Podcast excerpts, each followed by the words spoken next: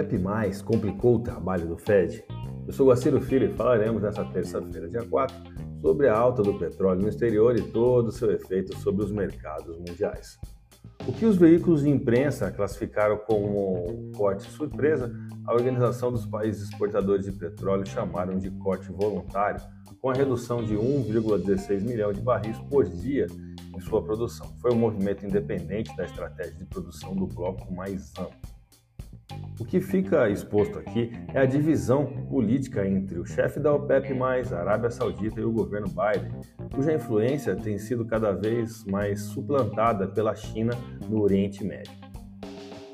No mês passado, Pequim intermediou a retomada das relações entre os arquirrivais Teherã e Riad, com a Arábia Saudita também tomando medidas para ingressar na Organização de Cooperação de Xangai, liderada pela China, como um parceiro de diálogo, digamos assim.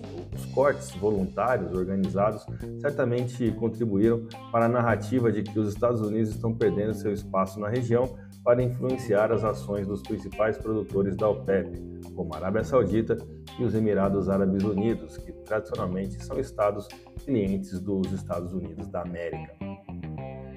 Países do Oriente Médio estão se aproximando da China e Rússia devido à maior atratividade de se operar no mundo, entre aspas, multipolar, em vez de ficarem completamente presos à dependência norte-americana.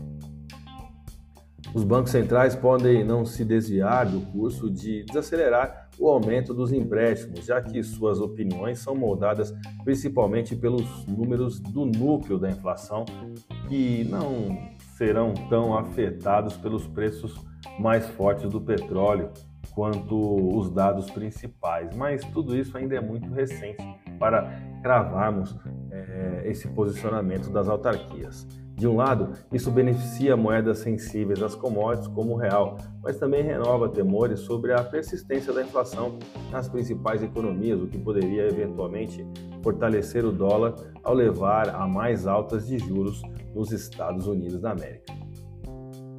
No Brasil, a agenda de Haddad previa uma reunião com o Campos Neto a partir das 17 horas de ontem, no Ministério da Fazenda, com presença do secretário executivo da pasta, Gabriel Galípolo, e de diretores do Banco Central. A reunião vem depois de, na quinta-feira passada, o governo ter apresentado sua proposta para as contas públicas, que sugerem uma trava para impedir que os gastos federais cresçam mais do que a arrecadação, mas conta também com um limite mínimo para a evolução das despesas, que crescerão sempre acima da inflação. No geral, o mercado financeiro reagiu de forma benigna ao plano, pelo menos nesses últimos dias. Eu acredito que novos desdobramentos virão.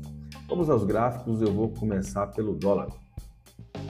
A alta registrada no candle de ontem foi alertada por nossa mesa de análise, entendendo que se trata de um comportamento comum todas as vezes que a paridade toca em suportes importantes como as taxas spot de 50687, 503, R$ 5,04,90. O volume financeiro foi de 123 bilhões de reais em contratos futuros de dólar negociados na Bolsa Brasileira, o que nos deu uma variação positiva no dólar à vista de 0,21% e taxa spot de 5,0739.